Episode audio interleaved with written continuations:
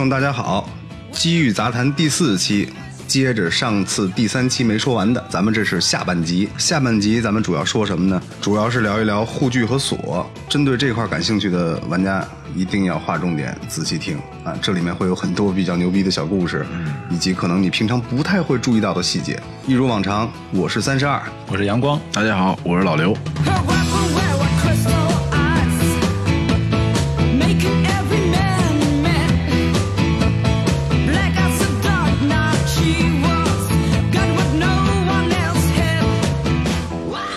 开讲之前，我想跟大家聊一聊关于安全这方面的事儿，因为我发现有这么一个情况哈，就包括我身边的朋友，针对你是否带护具，带什么样的护具，你这个护具是否合格，其实他们不是太关心，他们更关心的是什么？车，我的车有多好？我的车是几缸，我的极速能跑多少？真的是这样。他们买头盔也好，不会去花太多的钱。买护具，如果你花太多的钱，他们会笑话你。那你骑破车，你买穿那么好的东西干什么？比如说你你的车就一两万块钱，你这买的护具都快赶上这车的钱了。哎，没错，我觉得这是一个特别明显的一个误区。为什么这么说呢？车多好，你有多爱车，但是你得有命骑呀、对，车坏了，你花多少钱都能把它修好。这哪个部位要是在骑车的时候受伤了，那可不一定能修得好。对，这这这玩意儿，它原厂它也没法给你保修了，也换不了件儿啊。你胳膊腿儿断了，你头没了，你去找谁去？对，对，所以说，你把这个道理想明白了，你可能对护具就会有重新的认识。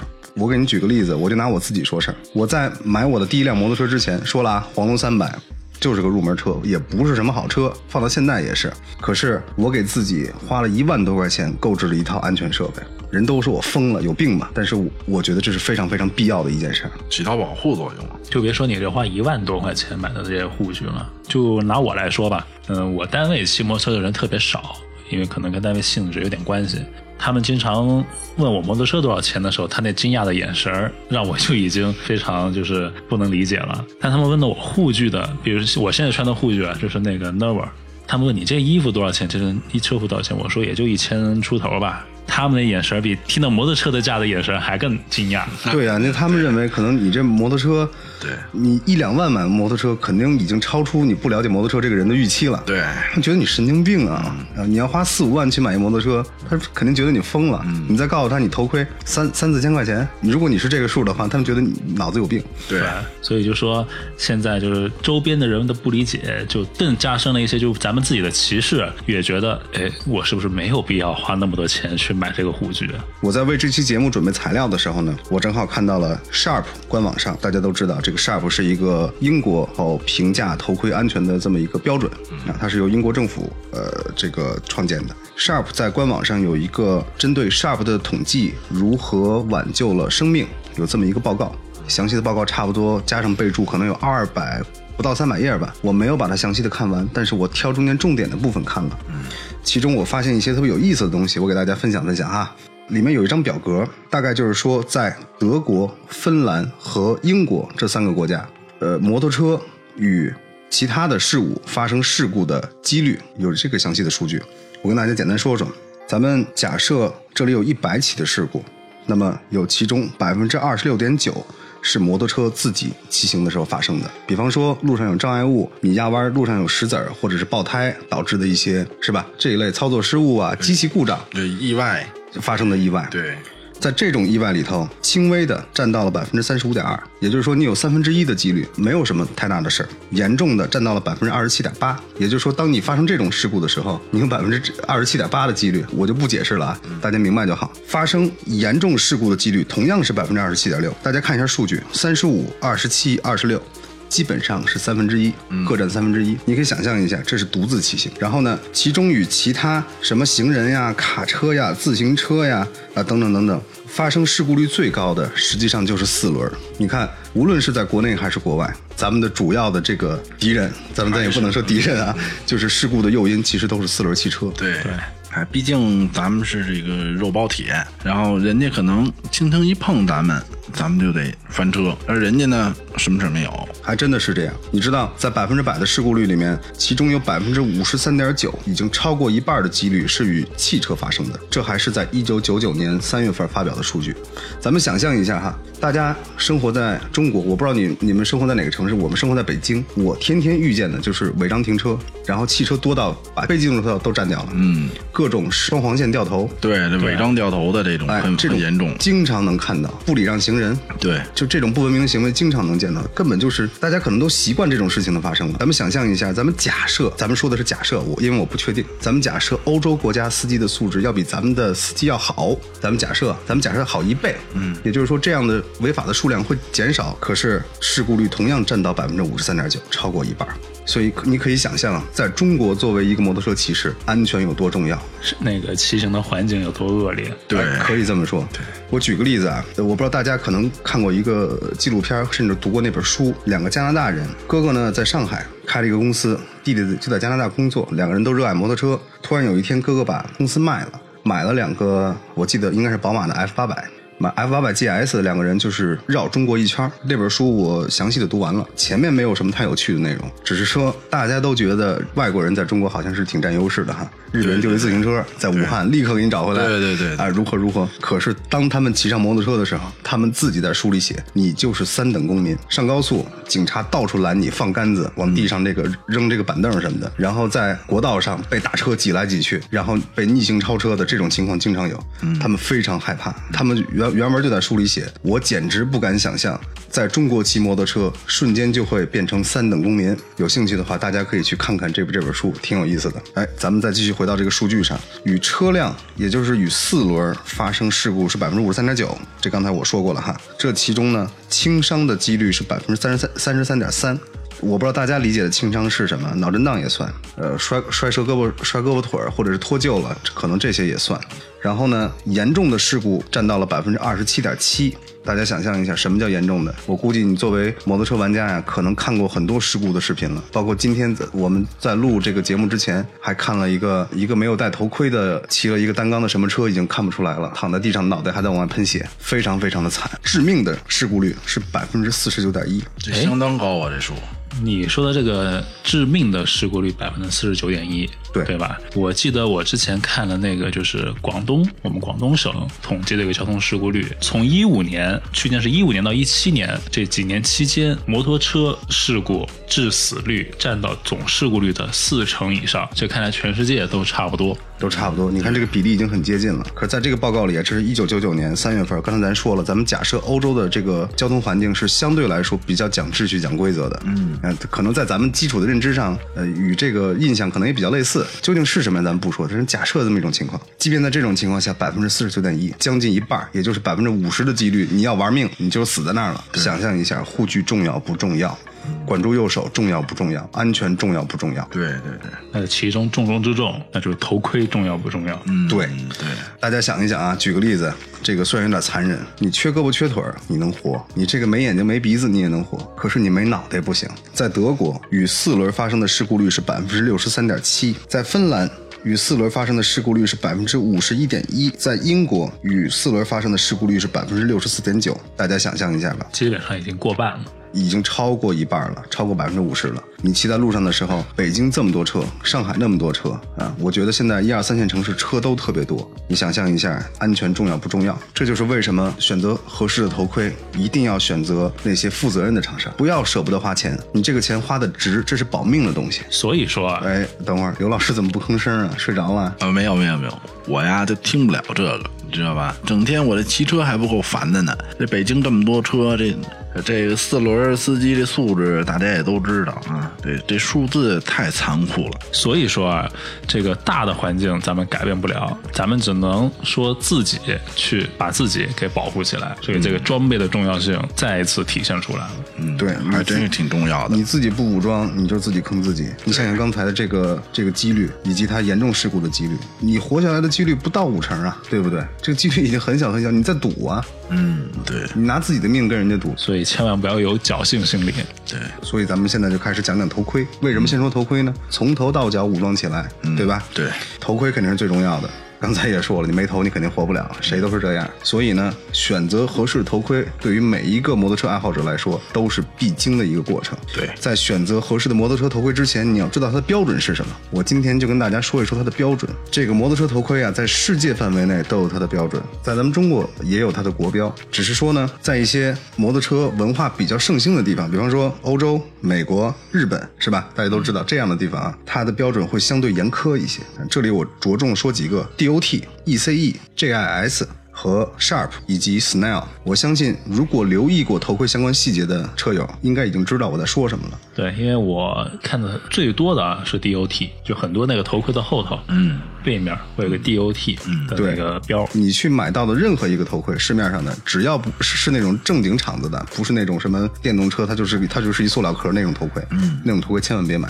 只要是正经厂子的头盔，它的说明书、它的包装盒，甚至它的头盔上都一定会印证我上面经过了什么什么的认证。为什么？咱们今天就讲一讲。咱们先从 Snell 开始说起。Snell 它也是美国的一个认证头盔的一个标准，它的起源来自于1957年。它到现在还是一个非盈利机构。为什么叫做 Snell 呢？它的名字取自一个历史上特别著名的一个赛车手，这个赛车手名字叫做 William Pete Snell，他的姓就叫做 Snell。他当时啊是个比赛的长胜冠军，然后在1956年的时候，因为戴了一顶劣质头盔，在一场本不该丧命的事故中挂掉了。于是他的一帮朋友，就是赛车手、工程师、赞助商等等等等这帮人，为了纪念他，为了不让悲剧重演，对，为了不让悲剧重演，于是大家创立基金，就设立了这么一个 Snail 工作室。嗯，然后呢，每五年更新一次头盔的验证标准。大家想一下啊，从一九五七年开始，每五年更新一次头盔的验证标准。这是一个非常与时俱进的一个组织，对对吧？因为材料学各个方面的科学都在进步，对那制造头盔的工艺也在进步，所以你用过去的标准去衡量现在的，那是不行的。那肯定是不行的。对，所以说有 Snell 认证的头盔，呃，有的甚至认为啊，Snell 的认证标准比美国 DOT 还要严格一些。比方有这么夸张吗？有有有，真的是有。如果大家感兴趣的话，可以上 Snell 的官网，你去看一看，就是各种各样的测试，其实还蛮有意思的。你去了解一下这个过程，大家不要觉得这个过程特别枯燥，为什么呢？因为他做的测试跟咱们息息相关。比方说，你与汽车相撞的角度，汽车在前方掉头，你撞的就是车门，对吧？要不就是车头，要不就是车尾，取决于车的方向。在你撞击到这些部位的时候，你的头与汽车接触的角度与力度，在不同的时速下，嗯，你可以看一看存活的几率有多大。咱们接着说 DOT，这个同样也是美国的。DOT 是什么呢？DOT 指的是 Department of Tran- Transportation，也就是美国的交通部啊。美国交通部对所有的安全规范做出一个规定，其中就有对摩托车头盔有一个严格的认证。然后 DOT 因为是美国来来自美国官方嘛，所以它在欧洲，在整个世界来说，它的认证也是比较权威的。有权威的、吃得开的。对很多地方甚至是直接我这我这里没有，我也不自己照搬了，我就认你这就得了，你认了我就认了。嗯，然后咱们接着说的是英国的 Sharp，大家看它的拼写 S H A R P。为什么叫做 Sharp？可不是锋利的意思啊，嗯，它全称叫做 Safety Helmet Assessment and Rating Program，也就是说头盔安全评估评价系统。嗯，它这个系统来自于英国政府，也就是刚才咱们的报告的出处。刚才咱们说的这个报告是来自英国政府的。英国政府二零零七年成立一套测试标准，就是咱们刚才说的。它的测试跟其他的地方不太一样，它不需要厂商去送检，为什么呢？它要确保自己国家的骑士能买到的头盔与我测试的是一样的。哦，你想在这里销售，OK，你不要给我寄，我也不用你的，嗯，我从别的地方买，防止你弄虚作假。有这样的呀，对，把好的寄给你。对对对，把好的寄给你，然后次的大量生产的时候，你就没有地方去补救了。，对，你可见人家对这个骑士有多爱，是吧？对自己的这个，呃，咱就不说了。然后呢，它每个头盔经过七个大类，然后三十二个小类的具体测试，在不同的速度下、不同的事故下、不同的撞击角度对大脑的保护状况，同时在它的官网上会对每一个经过测试头盔进行一个星价的评级。从一星到五星，大所以说大家购买头盔之前呀，不要先看它的版花，不要看它的样式，嗯，你甚至可以忽略它的厂牌，你就记住它的型号，你去它的官网去查，它的每一项头盔都有它的标准。你看，从舒适度到安全程度，嗯，如果你愿意看得仔细的话，它有一个非常非常详细的测试报告，你可以了解这个头盔在任何条件下，比方说冬天寒冷，或者说夏天热的时候，是否会影响它的性能发挥，在任何情况下，它的性能都有详细的测试，可以去了解一下。然后接着咱们要说的是 E ECE，ECE 这个来头比较大，比刚才的来头都大，可能是所有测试标准里来头最大的一个。ECE 是什么缩写呢？它是联合国经济委员会，联合国给咱们骑士制定了一个头盔安全标准。这这高高高级了啊！这个。绝对是高级，没有比联合国更高的这个行政单位了吧？虽然有时候他说话也不太好使，正球级单位，啊，对，其中对头盔的用料，嗯、大家都知道，这个头盔的用料、呃材料上大体相同，在不同价位上哈，嗯，只是它的中间添加剂，这是秘方，你的秘方跟别人秘方不一样，会有本质性的区别，对。这是它最关键的地方。然后以及它的设计以及安全指标都有严格的要求，它是这个针对欧洲国家设计的，它的 ECE 的标准在全世界五十多个国家，大家不要以为仅仅这些标准是放在欧洲的啊，嗯，几乎在全世界，咱举个例子，在非洲、南非、在埃及都是通用的。哦，可以你想象一下，这也就是说，这个标准可能是除了市场认定以外，全世界最多国家承认的这么一个安全标准、安全规范。嗯，所以看到 ECE 的话，放心买。最后一个值得说的认证标准啊，是日本的 JIS。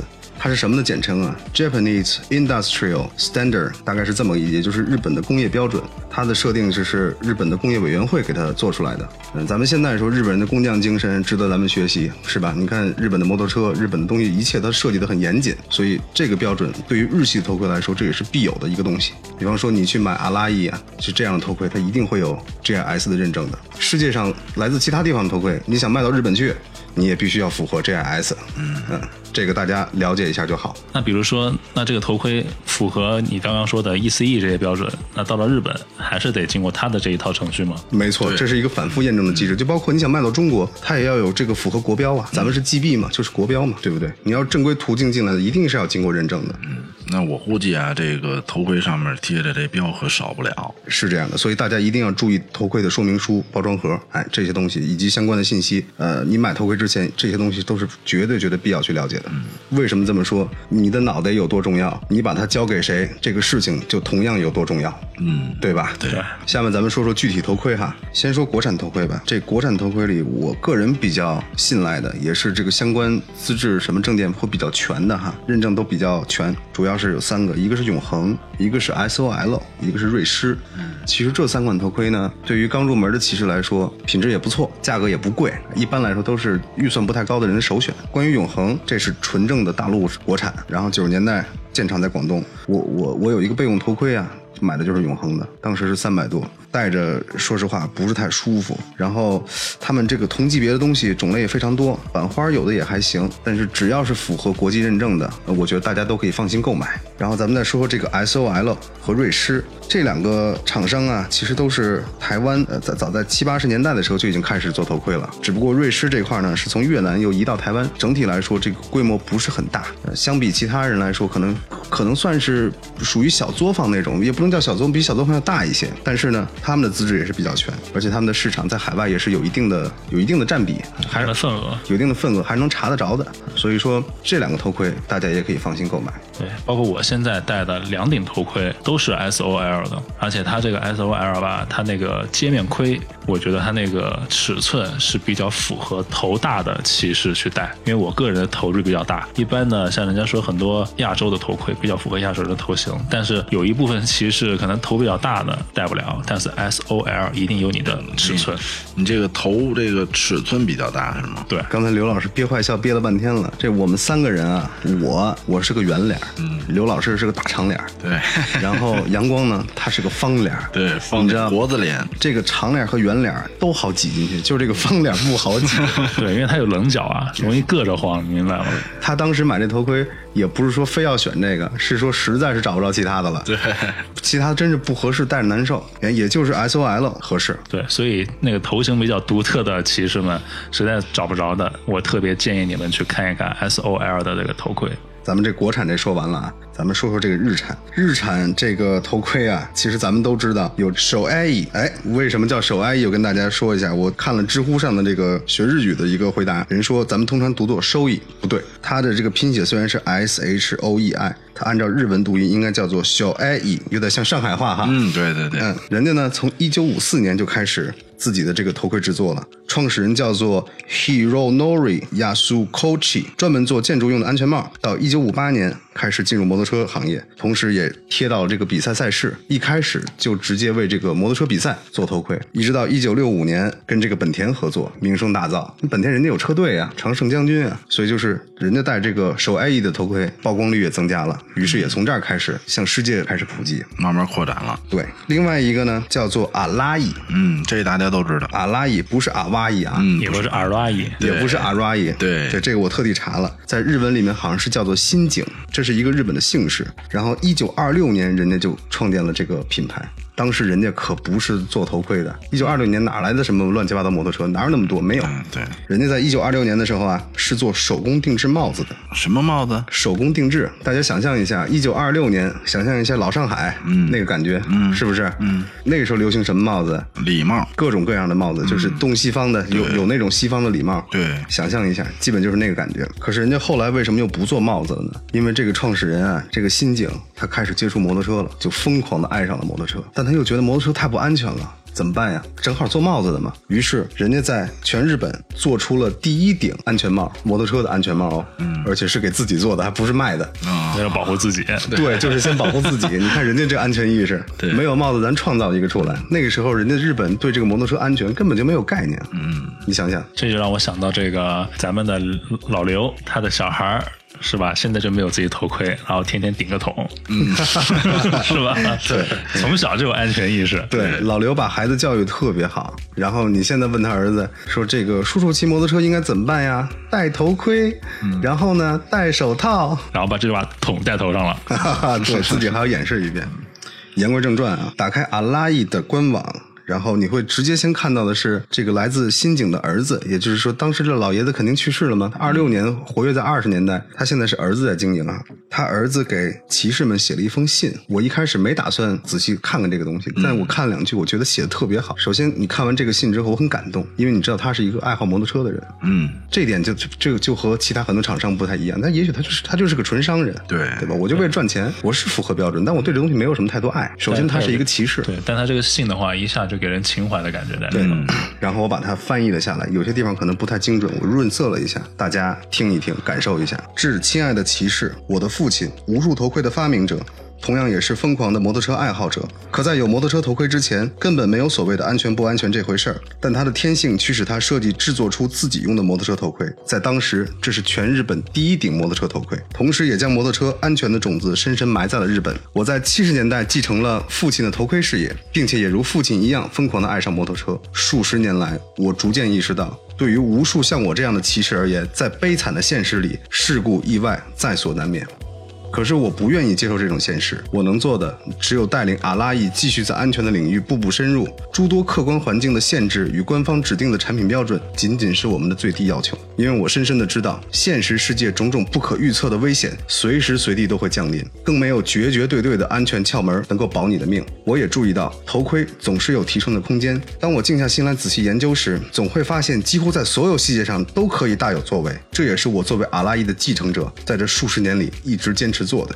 每一个小的进步，也许不会对全局产生巨大影响，但无数个这样的小进步会在一起时，革新的结果带来的超强表现，让我们自己也惊讶连连。从这儿开始，我深信这就是阿拉伊的方式，从独一无二的方式换取最大的保护。但是这些进步需要无与伦比的专注与毅力，也需要极高的工艺水平，对高端材料的绝对掌握。不幸的是，这些改变是无法从外观看出来的，也是这个原因，我们的精益求精无法为阿拉伊换来足够的销量与利润。但即便如此，我将继续沿着这条道路前进，因为我深信这是最好的方式，也是最适合阿拉伊的方式。在这个基础上，我也绝对不会允许任何装饰性的细节，单纯为了好看而影响了安全性能。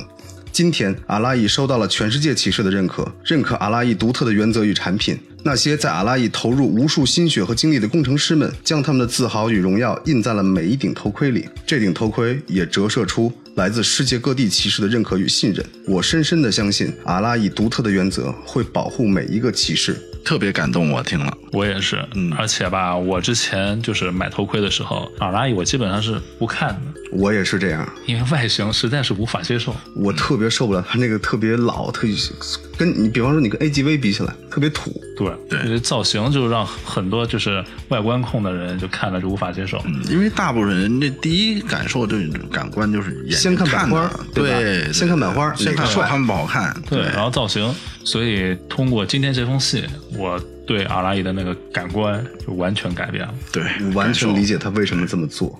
这么多年坚持这个事儿太不容易了，而且从这儿开始，我也了解到一个事实哈，他们到现在，即便是销往全世界的这个头盔啊，也都是每一顶。纯手工制作，不是说没有机器啊，技师们，你说几十年来一直在工作阿拉伊的技师们，嗯，一点点积累的经验，然后操作每一顶头盔，也就是说每一顶阿拉伊的头盔都是这帮人亲手做出来的。哦，不是工厂流水线，一点点全是机器做出来，不是亲手。这点怪不得它贵呢。对它的工匠精神，我嗯觉得真的是太值得咱们学习了。对，这也是现在咱们中国不也特别提倡提倡工匠精神吗？对这真是值得大家学习。对，值得学习。所以，大家如果预算足够的话，我首先推荐阿拉伊。嗯，我现在真的是，虽然我没有啊，我我自己有舒伯特和和其他的，但是我真的是对这个事儿我感动的不行不行。我相信他说的是真的。嗯，他因为他写的这个信真挚无比。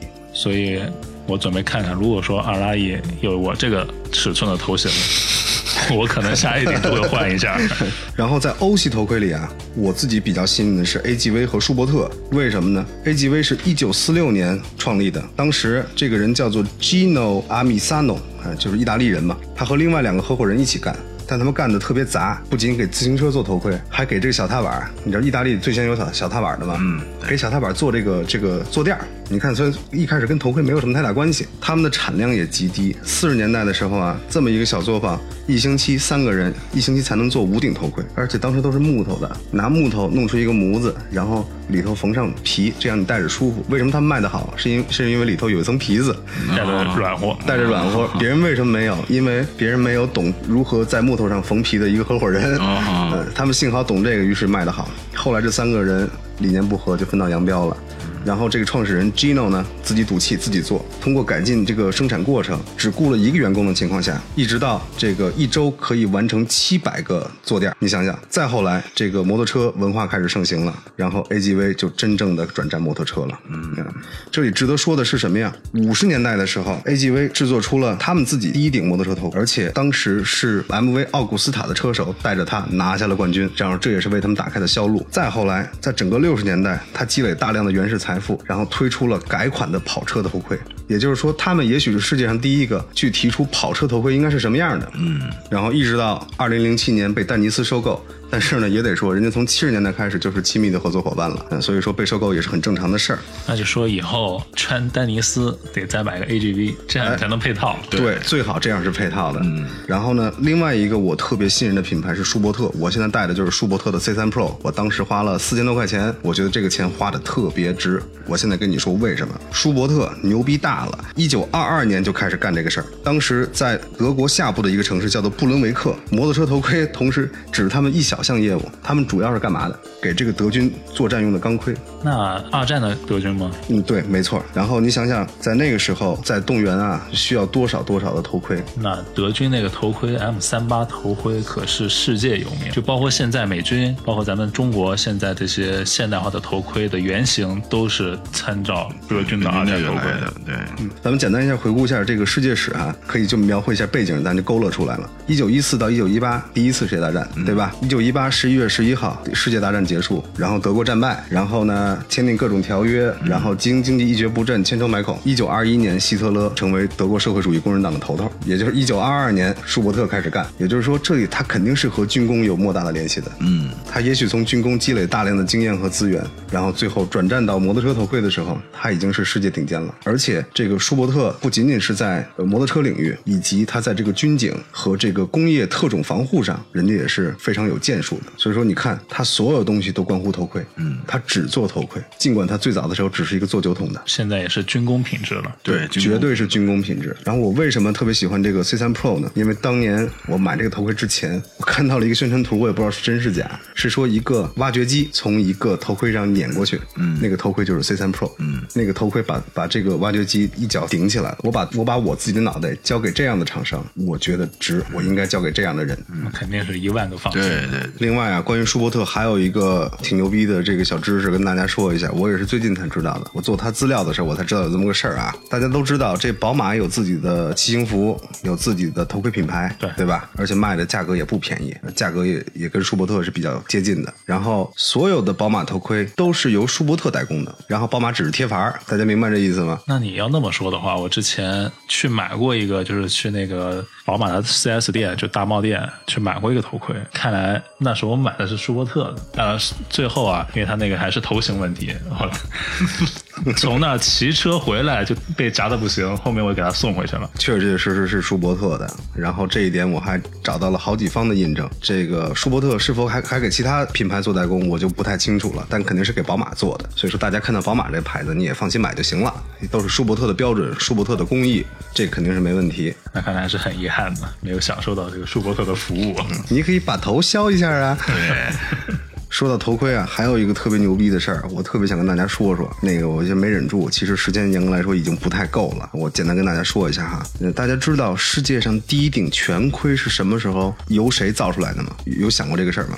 没有这没没有仔细想过。大家想一想，看过去几十年那些摩托车比赛啊，戴的都是四分之三盔，再往前戴的半盔，有的甚至还不戴头盔呢。你想想是不是有这样的？对，有我记得最早好像是这个这头盔都没有镜子呢，还风镜，对，都没有那些东西。对吧？这也是就一个为什么那种复古复古车的那些骑士喜欢戴四分之三盔的原因。哎，没错，因为那时候没有全盔。嗯，对，然后我查了一下资料，我查的资料还不够多，我只能推到一九六八年。然后我先说一个数字啊，啊，一九七一年，AGV 生产了第一个全盔，是他们自己第一个全盔啊。这个型号叫做 X 八零，大家可以去查一下。这个型号现在还有改款，骑复古车戴这个头盔也是非常漂亮的。后来我就想了想，从这儿就开始，那究竟再往前还有没有呢？有没有比它更早的呢？我往前查，我查到了美国的 Bell。其实这个头盔品牌在国内也有卖的，淘宝上是真是假我不敢说，但是呢，这个 logo 我相信有的车友见过，一个白底红字儿 B E L L，这个厂牌在国内非常小众。一九五四年，美国加州有一个人叫叫做 Roy Richard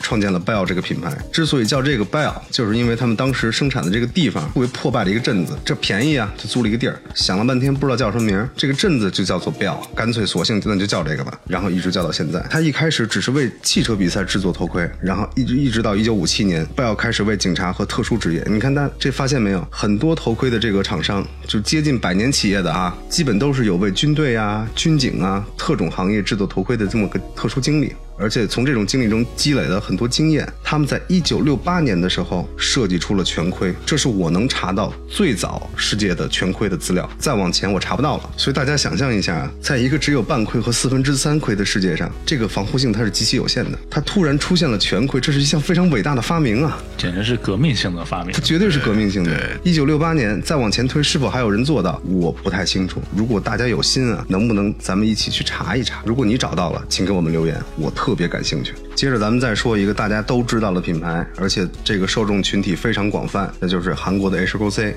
然后我们这老刘他戴的就是 H 勾 C 头盔。对对对，我最早就戴过好几顶这 H 勾 C 的，虽然不是很高端的那种。而且我听说 H 勾 C 是不是在就在顺义这边就有个工厂？对对对，好像我最近也是刚听说过这事儿的。好像说是在杨镇。对，杨镇，好像是在杨镇，这个事儿不确切啊，我们就是听说的。我得先跟大家道歉，为什么呢？因为我从查到资料之前，我一直认为 H 勾 C 是一个杂牌，你知道吗？就是 logo 也很奇怪，然后呢造型也不突出，然后总是各种各样的版花，版花确实很漂亮，可是总让人感觉有一种特别非主流、特别山炮的感觉。我不知道为什么会有这种感觉啊，可能是我这个审美这个跟他不太一样。但是呢，我查到资料是什么？人家从一九七一年就开始做头盔了，而且一九七一年开始就是大投资，然后一直干到一九九二年的时候，干到了全美、全北美啊销量第一。你想想，美国是一个机车文化非常盛行的地方，他认同任何一个品牌的摩托车或者相关的产品，都是一件非常困难的事情。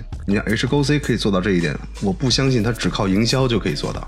一个韩国品牌能在美国是吧占领那么多市场份额，对，就像当年日本汽车占领这个美国汽车的市场份额是一样的，便宜质量好，对吧？就这么硬道理。啊我相信这个 H 勾 C 一定有它的硬实力在。独到之处。对，所以说看什么不能光看外表。对，没错没错，嗯，所以说我得先跟大家道歉呢。所以说我现在把这印象掰过来之后，我跟大家说一下，这个数据来自于哪儿呢？来自于《摩托车工业杂志》一九九二年的统计数据。所以这么说，它在西方，美国承认了，我相信它在英国卖的应该有，也许它不是第一，前五应该是能排得进去吧。然后就这么一直干到现在呢，H 勾 C 在韩国本土、越南、法国、德国、中国都有自己的分公司和工厂，可可谓是真正的世界大厂。咱实话实说，这个像这个小 IE 和这个阿莱 E 和他们和这个 H 勾 C 比起来，就是从规模上来讲啊，可能真的是有点小巫见大巫了。你看刚才咱们说的这个阿拉 E，它就是有点像是一个保持独立性和工匠精神的这么一个作坊，相对来说哈。然后 H 勾 C 就像是一个特别现代化的企业，一切都有它严格的标准，所以这块呢，大家就是各取所需，各投所好吧。今天我看了看，已经四十多分钟了，然后基本上就是我一人。本来说是呢，呃，还要说一说车服和锁的事儿，这么看来实在对不起，又只能放在下一期了。又不够了。又不够了，嗯时间又不够，我这个准说太多了。然后我希望大家听到这期之后呢，对安全护具至少头盔上有所觉悟。你的脑袋太重要了，千万不要随随便便的处理它，对吧？你理个发可能还花多少钱呢？你想想，对不对？你买一头盔，你至少五年内，你严格严格要求一点那是五年内，你不严格要求一点，你可以戴一辈子。这笔钱绝对是非常非常值得的。那我这一期啊，我也觉得我的那个黑色的 SOL 该换了。我也觉得我那个该换了。到时候你们都换成阿拉伊，希望有适合阳光的头型。嗯，买买，哎，你这个要戴不进去，你把头盔给我也行。那不行，这么贵的头盔，而且是手工的，我得自个儿留着。我戴不了，我得收藏。我再总结一下吧，时间也差不多了。我最后说两句，咱们今天晚上又该说晚安了。我特别想对广大车友，包括我们自己，我自己有的时候也做不到随时随地骑车都戴着头盔啊。我包括我骑踏板上下班，有时候觉得天气暖和了，我骑得慢一点，我是不是就没事儿啊？我还是会有侥幸心理，这个我自己得检讨。但是我希望你们今天听到的所有人，只要你是骑摩托车的，希望大家都能对这个安全意识有一个重新的认识。这个事情，如果我觉得我们这个节目的信息能传达到了，哎，这按佛教说法，真的是功德无量了。对，这也是我们做这个节目的初心。对，初心。哎，你安全正规、快快乐乐的骑行，咱们骑一辈子，好好的骑车。对，好好的玩。好嘞，那今天就这样，大家晚安。晚安。晚安。